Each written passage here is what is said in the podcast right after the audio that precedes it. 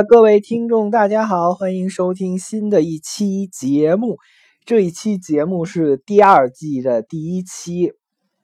那么第二季的第一期呢，我主要讲一讲这个青春期的迷茫这个事件。美国著名作家塞林格曾经写了一部名著，叫《麦田里的守望者》（The Catcher in the Rye）。这部名著呢，主要写的叫一个霍尔顿的中学生啊，由于五门考试当中挂了四门，被学校开除了。跟宿舍的舍友打了一架以后呢，没打过人家，被人干翻在地。于是呢，灰头土脸的拎着自己的行李铺盖卷儿，拿里拿着一大把钱，然后就闯荡社会了。在他闯荡社会的这三天时间里呢，遇到了各种各样的人，有同学的母亲，有修女，有妓女，有拉皮条的，有同性恋，有异装癖。然后有各种各样虚伪的人，整个他这个所生存的纽约这个城市啊，四处都弥漫着这种金钱至上啊、虚伪的这种人。无论在旅馆啊、在酒吧呀、在电影院啊、在公园里啊，四目望去啊，一个十五六岁的小孩所看到的，全是一片虚无的世界。所以呢，他自己就想远离这种虚伪的成人世界。他想跑到西部的一个小木屋里啊，去过隐居的生活。然而呢，就在这个时候，他想起了他最心爱的妹妹，妹妹叫菲比。他这个妹妹呢，又漂亮又聪明可爱，学习成绩又非常的好。这个霍尔顿呢，非常的喜爱他这个妹妹。于是呢，他在临走之前啊，就给他妹妹留了个纸条，说希望在他远去西部独居的时候。能够跟他妹妹做最后的告别，结果他妹妹非常的聪明啊，他妹妹知道如果要劝阻他哥哥不去西部一个人流浪，也劝不下来，所以呢，他就采取了这个大禹治水的方法。我们知道这大禹他爸爸呀，老想治水的方法就是建各种各样的大坝，总是堵，但是这个洪水来了，你堵是堵不住的，所以呢，只能疏通，只有疏通了这个洪水。给这洪水以出口，这样呢，你才能达到你的目的。所以，这个霍尔顿的妹妹菲比非常的聪明，她就说：“你看，反正你也要去西部旅游了，我也拦不住你，那我就只能顺从你的意思。”于是呢，她这十岁的妹妹自己收拾了一个很重很重的箱子，然后就跟这个霍尔顿见面，说：“我一定要跟你一起去西部。”然后他这个霍尔顿呢，才十六岁。自己能不能养活自己还是个问题。如果再把他妹妹也给拐骗到西部流浪去，那估计他们俩兄妹俩得一起挨饿。所以呢，这个霍尔顿还是想了又想，觉得那算了，那我还是不去西部了。虽说我被学校开除了，回家以后要遭到父母的痛斥，甚至他老爸的殴打，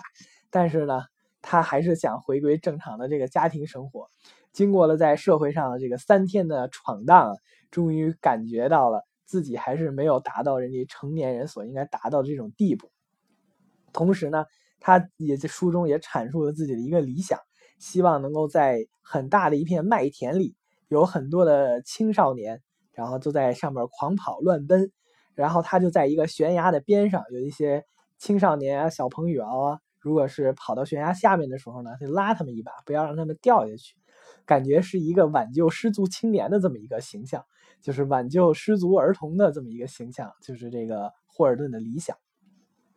整篇呢，这个《麦田里的守望者》充满了脏话，无论你是看那个中文版还是英文版，很脏话连篇，并且呢，这叙事结构也不严谨，没有这种巧妙的构思啊，复杂的逻辑啊，所以他是这个赛林格作为美国的这个意识流先锋作家，他的整个这部书里啊，就充满了意识流，想起什么说什么。并且呢，没有什么章法，然后感觉就是一个叫霍尔顿的十六岁的中学生，一直在那絮絮叨叨、絮絮叨叨，说了很多乱七八糟的话。可能有他看过的书，有他追过的姑娘啊，有他的亲戚，有他死去的弟弟，有他的老师，有他的同学，反正就是东一榔头西一棒，想起什么说什么。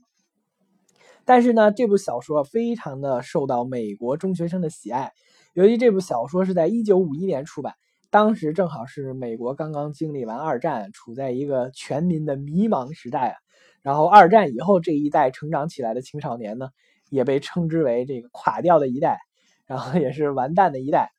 所以这个霍塞林格写的这部《麦田里的守望者》啊，得到了很多当时中学生的共鸣。因此，这中学生他们最迷茫的是什么呢？不知道自己喜欢什么。就像这个霍尔顿的妹妹菲比对他说的：“你到底喜欢什么事情呢？你是喜欢哪个人呢？你能说出来一个我听听吗？”这霍尔顿也说不出来。他既不知道自己喜欢什么人，他比如说他有一个女朋友叫萨利，他萨利可能也同时跟别的男生很暧昧，所以这个霍尔顿觉得这个萨利非常的虚伪，最后把萨利骂了一顿，人家姑娘都不搭理他了。同时呢，他小的时候又特别喜欢一个叫简的姑娘，但是简的姑娘去跟他的高大英俊的室友约会去了，也没跟他约会，哎，他无比失落。所以呢，他自己也不知道自己喜欢哪个人，然后他喜欢做什么事情呢？他也不知道，他是爱体育呢，参加棒球队呢，还是爱好学习呢？他肯定是不爱好学习的。这霍尔顿跟那个《红楼梦》里的贾宝玉一样，一提学习就一个头两个大。他平生最讨厌的就是好好学习，天天向上。所以呢，就是他在这个青少年的迷茫期啊，一直都不知道自己要去干什么，以及什么工作是他最喜爱的。所以呢，这就是我今天要说的两件事之一。第一件事呢，就是你在青春期，比如说十六七岁，甚至你在二十多岁，在三十岁之前这一段黄金时代、黄金年龄里，往往很多人都不知道自己最喜欢什么，以及自己最适合干什么。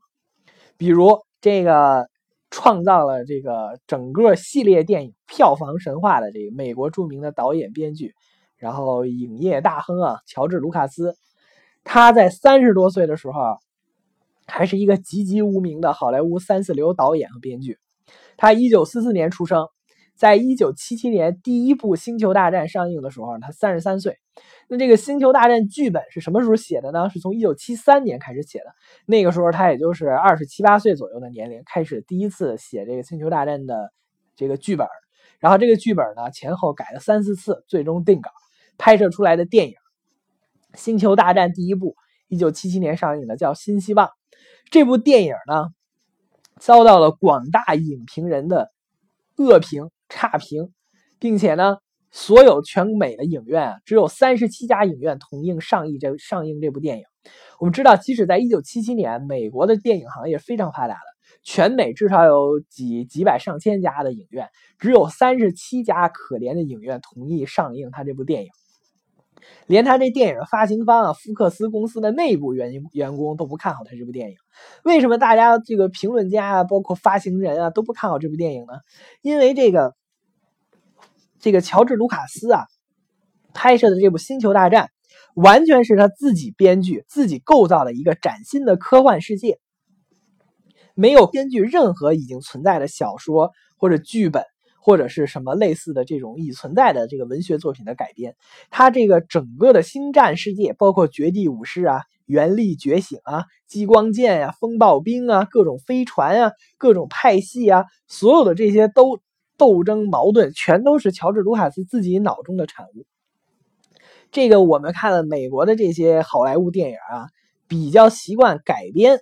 比如说漫威影业的。什么钢铁侠呀、美国队长啊、什么这个复仇者联盟啊，都是先有的漫画后改编的电影。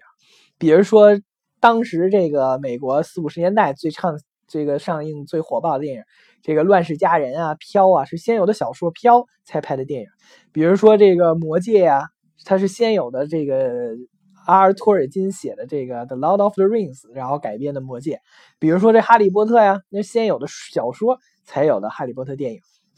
所以，好莱坞的模式就是根据现有的畅销文学名著，或者畅销小说，或者畅销漫画来改编电影。而《星际星球大战》呢，之前没有成熟的这个小说的出品，也没有成熟的漫画出品，完全是乔治·卢卡斯自己个人的这么一个想象。这就仿佛是这个《雍正剑侠图》评书里的这个佟林佟海川似的。这个佟林佟海川在三十多岁的时候从山上下山学艺，出山以后呢。碰着各个江湖上的老侠，什么东镇东侠侯廷侯振远，北侠秋田秋佩宇，西方老侠余生余仲海，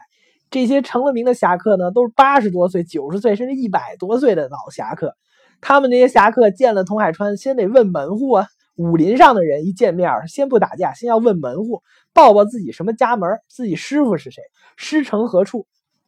结果人家一问佟林，说：“佟林，你是什么门户啊？”佟林说：“我没有门户，我要别开天地，另创一家。”哇塞，人家说你这好大的口气啊！人家一九十多岁、一百多岁老侠客还不敢说自己别开天地另创一家呢。结果这个三十多岁的小娃娃佟林夸下海口，竟然要别开天地另创一家。最后呢，佟林代号贺花，贺了这个镇八方紫面昆仑侠，把这东西南北这个四路侠在东南东北、西南西北一共八方的侠全都给震趴下了。所以这乔治卢卡斯也像那个佟林一样。三十三岁的时候一出手就是一部《星球大战》，虽说被众多影评人和这个发行人所不看好，但是在一九七七年四五月份一上映以后，就在全美掀起了观影狂潮，仅仅花了三个多月的时间就登上了票房榜的榜首，全球票房都高达好几亿美元，当时创下了影史记录，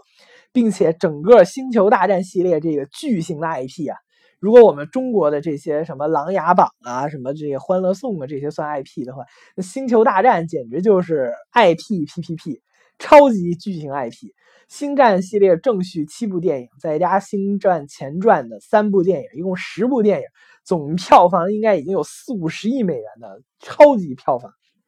就这个票房的系列电影票房数量遥遥领先，世界上没有任何一个系列电影，包括《零零七》都算上。它的票房能够达到《星战》这个系列电影的一半都很少，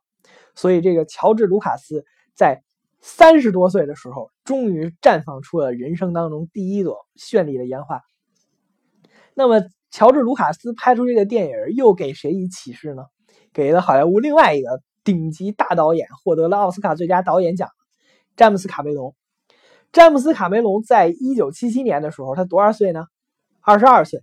当时詹姆斯·卡梅隆在干什么呢？在当卡车司机，天天跑出拉活然后开卡车，这是他的职业。然后呢，乔治·卢卡斯看了这个《星球大战》以后呢，深受启发，脑洞大开，觉得他不是一个开卡车的这么一个就是籍籍无名的人物，他内心中的理想也希望能够拍出和乔治·卢卡斯一样，甚至超过乔治·卢卡斯的这样的电影。他觉得这样的拍这样的电影才是他一生当中的理想，所以詹姆斯·卡梅隆毅然决然辞掉了卡车司机的工作，投入到好莱坞，先从一个小编剧、小导演、小的这个剧务开始做起，最后呢，一步步成为了好莱坞的顶级导演。在一九七七年，这个一九九七年上映这个《泰坦尼克号》的时候，当时这部《泰坦尼克号》本来预算的这个。拍摄时间是一百三十天，最后拍了一百六十多天还没有拍完。与此同时，由于他又重新建造了拿木头模型建造了一个几乎跟原来泰坦尼克号差不多大小的模型船，导致他这部影片的拍摄成本骤增。当时这个影片的投资人和发行方。都对这部影片非常的质疑，说你花了这么多钱，你给我拍一个沉船的故事，你这个沉船的故事能打动观众吗？你沉船的故事能收得回成本吗？当时这个成本花了过亿美元啊，在一九九七年那个什么通货膨胀率啊，当时以通货膨胀率算回来，一亿美元是不得了的数字，花了一亿多美元，一亿多美元的拍摄成本，当时是整个这个影史上很少有电影的票房能超过一亿多美元，所以这个。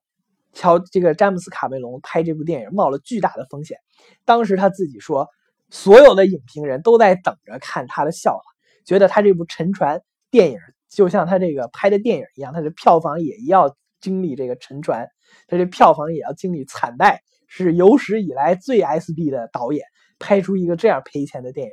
结果呢，《泰坦尼克号》也是在一九九七年上映以后，席卷全球票房，全球票房高达十八亿美元。长期霸占影史票房总冠军，直到多年以后，他自己拍摄的《阿凡达》电影超过了他这个票房记录。那么，这个泰坦尼克号的这个拍摄故事呢告诉我什么呢？在往往在青春年少的时候，包括你在这个著名的这些艺术家、导演在拍出自己成名之作之前，往往都是极度被别人不看好，极度被别人鄙视的情况下，反而能使得他创造出一生当中的杰作。而很多这种德艺双馨的老艺术家，比如说很多说相声的老艺术家，已经成名了，已经有腕儿了。在成名有腕儿以后呢，很难再创作出优秀的相声作品了。基本上他在台上说的都是以前说的够不够的这些段子，你再让他绞尽脑汁想出这个脍炙人口的非常好的这种段子，那是非常的困难，也可以说是很难成就的。那有没有比这个乔治·卢卡斯、詹姆斯·卡梅隆更晚寻找到自己的热爱工作、寻找到自己发展方向的人呢？那就是这个多年以来陪跑这个诺贝尔文学奖的这个日本著名作家村上春树。村上春树老师每年都是诺贝尔文学奖最有力的竞争者，每年这个博彩公司对这个诺贝尔文学奖的评奖。都把村上春树排成第一热门，他的那个赔率一比几的赔率是最低的，就是村上春树老师一直就是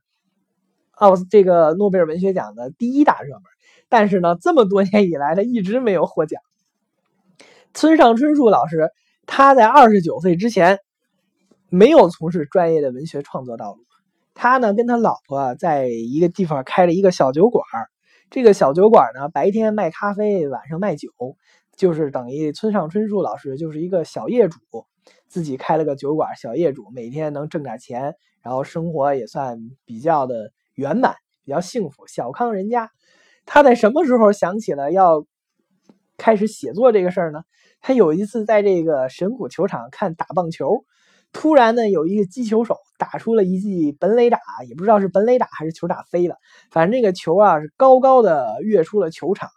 就在这个棒球从村上春树老师头顶划过的那一刹那，村上春树老师突然顿悟了。他觉得我要创作小说，我要开始我的就是专业的文学创作之路。所以呢，你们看这个文艺青年就是跟别人不一样。你说一个棒球飞到他脑顶上了，这个事儿怎么会开启了他的文学创作之路呢？这是很奇怪的。所以这个村上春树老师在二十九岁快三十岁的时候。才开始创作小说，同年发表的第一部小说《且听风吟》，从此以后一发不可收拾。包括脍炙人口的这个《挪威的森林》、《海边的卡夫卡》、《E.Q. 八四》等等等等，创作了一系列的非常畅销的小说。而且他开创了整个的这个颓废派啊，包括对人人物心理的这种细致的描写，这种写作的手法。不光在日本成为了畅销书，在整个中国、包括韩国、整个大东亚文化圈都引起了非常大的反响。因此，这个村上春树老师是从二十九岁开始立志写作，最终成为一代著名作家。我相信，只要村上春树老师足够健康长寿，终究有一天他一定能够得得诺贝尔文学奖。你像，连 Bob Dylan 都得了诺贝尔文学奖。那么说完了这个第一个事情呢，就是在青春迷茫时期要找准自己的方向，自己喜欢的这种工作一定是要有一种偏执的喜爱，就是大家全都不让你干，你也一定会干下去。比如说我做这些自媒体，虽说也挣不了钱，而且也没有什么人听，但是我可以一直做下去。所以说之前由于这个心情原因，稍微暂停了一段时间。那么在我说的第二件事情是什么呢？从刚才的很多个例子，我们也能发现。这个人在青春年少迷茫的时期做事情都会遭遇很大的阻力，而且成功的概率非常之低。刚才我们看那个乔治·卢卡斯啊、詹姆斯·卡梅隆啊、村上春树，他们都是成功的典型。那在世界上生活的绝大部分的人呢，都是失败的典型。即使他找到了自己非常喜欢的道路，并且有偏执狂一般的喜爱，依然成功不了。那么依然成功不了，他怎么办呢？他依然成功不了，他怎么活下去呢？那么我们看这个王小波写的这个《黄金时代》。这个王小波《黄金时代》的主角，男主角叫王二，女主角叫陈清扬。这个王二呢，本来是一个北京的知识分子、知识分子，然后呢，他南下到云南去插队。当时在文革时期啊，云南那边的生活非常的艰苦。这个王二呢，每天的工作呢，就是养猪、喂牛，不是养喂喂猪、养牛、种田，每天这个撅在田里，在那儿播种、耕地。由于这个王二非常的高。就是整个这个黄金时代的主人公啊，王二有这个王小波自己的影子。因为王小波同志呢，小的时候个儿不太高，然后他妈拼命给他吃钙片儿，吃完钙片儿以后身高长到一米九几。然后他这个小说主人公王二呢，也是身材一米九几，一米九几呢，他每天要在地上插秧啊、耕地啊，就得把腰弯的特别弯，然后把这个整个屁股撅得非常高，腰弯的非常低，天天在地里干活，干活干久了呢，他这腰就不行了。你比如说个矮的人呢，可能就一哈腰就就到地了，他个高啊，他个高，他得这个腰部拼命的弯曲才能够得着地。所以呢，这个他这个经常就腰疼，腰疼以后他就去他们这个生产大队的这个医院。生产大队这个医院没有正经医生，全都是一群江湖郎中，都没有学过任何医学基础，所以就给他不是腰疼吗？腰疼给他打针。打针的时候呢，经常分不清这个直的针头和这个弯的针头，跟那个钓鱼钩似的那种弯的针头，经常拿那个弯的针头给他打针。打针把这个液输液打进去以后呢，等拔针的时候呢，就拔掉他腰上一块肉。因此，这个王二去了这个生产大队医院以后啊，最后这个腰上的全是窟窿眼，都变成筛子。这个时候呢，他碰到了他们这个生产队里医术唯一高明的，就是北京医科大学。正统医学毕业的这个美女医生陈清扬，陈清扬二十六岁，王二二十一岁。陈清扬比这个王二大五岁。然后陈清扬的老公呢被抓到监狱里了，文革时代被抓到监狱里了，所以呢陈清扬就属于一个寡妇的这么一个状态。然后就是有好多的这个在生产大队里的这个不良男青年，甚至有一些干部都想一直想跟这个陈清扬发展点关系，结果都被陈清扬以耳光伺候。即使陈清扬这样自己守身如玉啊，但是依然有各种各样的绯闻、各种各样的谣言，就说陈清扬是个破鞋。然后呢，这个王二去找陈清扬看病，陈清扬自己是知识分子啊，他也是北京医科大学毕业的。这个王二也是个北京的知青啊，到南下插队，所以呢，他们俩还比较能聊得来。然后这个陈清扬呢，就想去找王二，让王二证明他不是破鞋。但是呢，这王二是一个流氓，流氓心态出身，然后他反而证明了陈清扬就是个破鞋。于是呢，他们俩最后就真的搞在了一起，真的这个天天在干一些这个男欢女爱之事。最终，他们跑到这个山上的一个小木屋里，天天这个云雨啊，这个非常的 happy。然后这个王二和陈清扬在山上的小木屋里男欢女爱，然后山下的生产大队举行各种各样的这个政治斗争啊，政治批斗。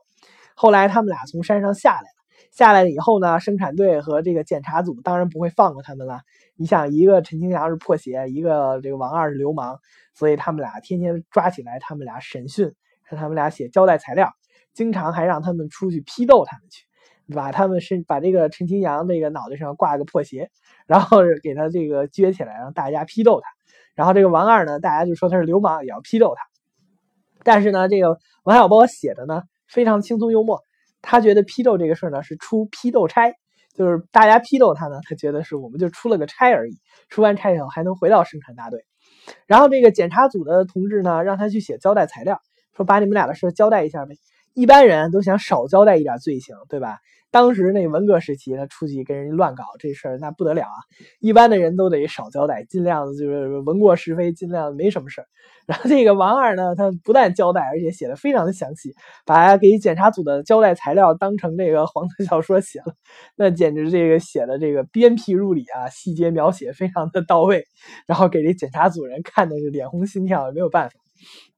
整个这个黄金时代呢，就是一个。非常的反讽的一黑色幽默的这么一个故事。从这个故事，他想说明什么呢？并不是说明这个证明陈清扬是不是破鞋这个问题，想说明的就是在云南那么极其艰苦、极其艰难的生存环境之下，每天作为一个知识分子，每天去喂猪、放牛、种地。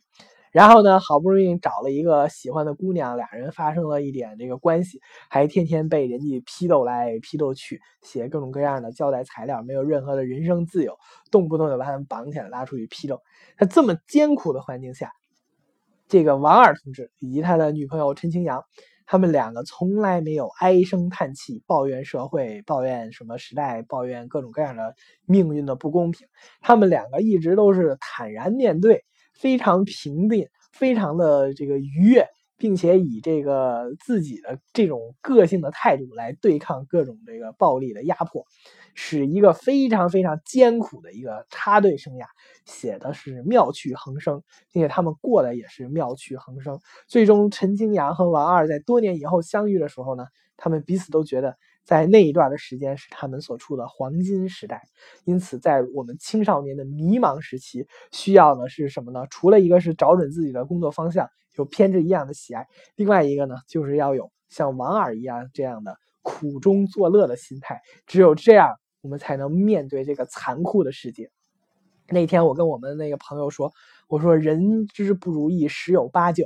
然后我们同事说人之不如意十有十一十二。我说怎么还多出两件事倒霉呢？他说有些事情会节外生枝，本来十件事有九件事倒霉，结果发现十件事有十一十二件事倒霉。但是呢，有这些事情都没有关系，因为我们那个青春年少时期还比较年轻，不像那个在比较年轻的时代呢，你就有犯错误的时间和机会，然后你犯了错误，你可以改正。不断的修正自己的理想，修正自己要做的事情。除此之外呢，我们也要学会苦中作乐的精神。毕竟在你潜龙勿用的时间，总是会经受各种各样的打击、压力和打磨。然后终究有一天你飞龙在天了，会遭到万人的敬仰。好，非常感谢大家收听本期节目。